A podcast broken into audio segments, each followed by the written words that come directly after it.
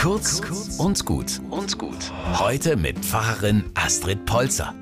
Es gibt Tage, da ärgere ich mich über mich selbst.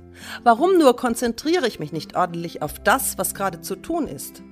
Immer wieder ertappe ich mich dabei, wie meine Gedanken andere Wege gehen. Oder ich sitze da, schaue zum Fenster hinaus und träume vor mich hin. Wenn ich zu ärgerlich über mich werde, dann tut es mir gut, an Albert zu denken. Denn Albert kannte das auch. Schon in der Schule machte er Ärger. Die ganze Zeit saß er da und schaute. Nein, er machte keinen Blödsinn oder war laut. Er saß einfach da und schaute. Die Lehrerinnen und Lehrer waren sich sicher. Ach, Albert ist in Gedanken gerade nicht beim Unterricht, sondern irgendwo anders. In einer Traumwelt, weit weg.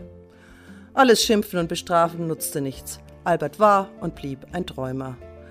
Was sollte aus so einem nur werden? Wenn die Erwachsenen doch nur gewusst hätten, was in Albert so vorging. Er schaute nicht nur vor sich hin, er träumte von Formeln. In Gedanken suchte er nach Lösungen auf schwierige Fragen. Ja, vielleicht war das seine Art der Träumerei.